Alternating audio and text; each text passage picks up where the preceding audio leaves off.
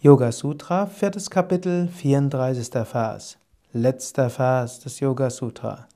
Hören alle Anstrengungen und Zielstreben auf und sind die Gunas, die Eigenschaften der Natur, wieder in ihren Ursprung absorbiert, dann ist das Kaivalya, Befreiung.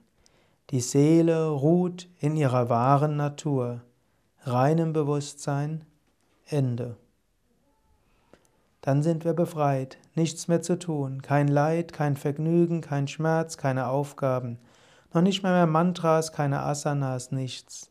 Es gibt nur noch eine Bewusstheit, Satchit Ananda, reines Sein, Wissen und Glückseligkeit. Du kannst dir nochmal anschauen, was Patanjali dort alles nennt. Anstrengungen und Zielstreben hören auf.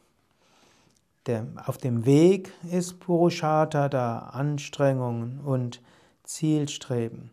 Es gilt, die verschiedenen Neigungen des Menschen auszurichten auf das Höchste.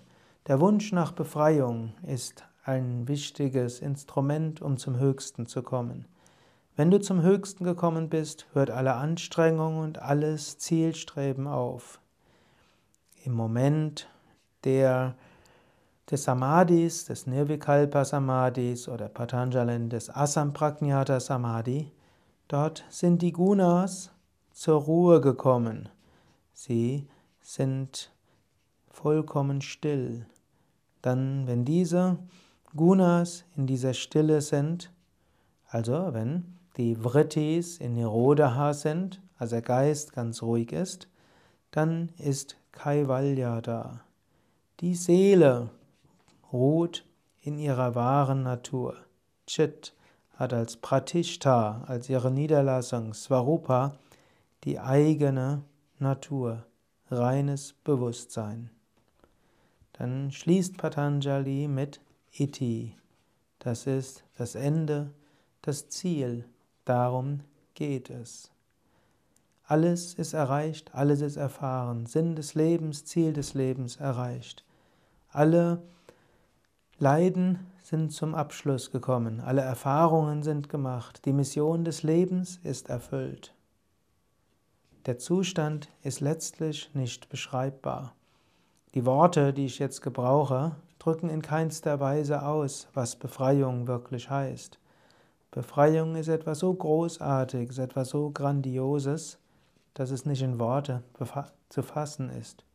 Schon die niederen Samadhi-Zustände sind mit einer solchen Wonne verbunden, mit einer solchen Liebeserfahrung, mit einer solchen Freude und oft getränkt mit neuen Erkenntnissen und Inspirationen, dass es unbeschreiblich ist.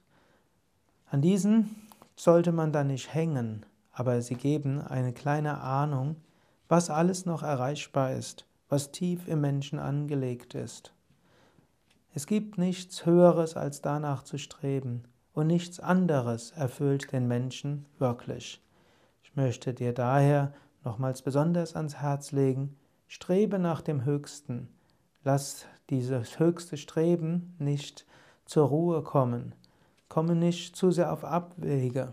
Und auch wenn es manchmal so erscheint, als ob das Höchste noch weit weg ist, lasse dich nicht ein, die niederen Ziele dich damit zu begnügen. Begnüge dich nicht mit dem Relativen. Strebe nach dem Absoluten.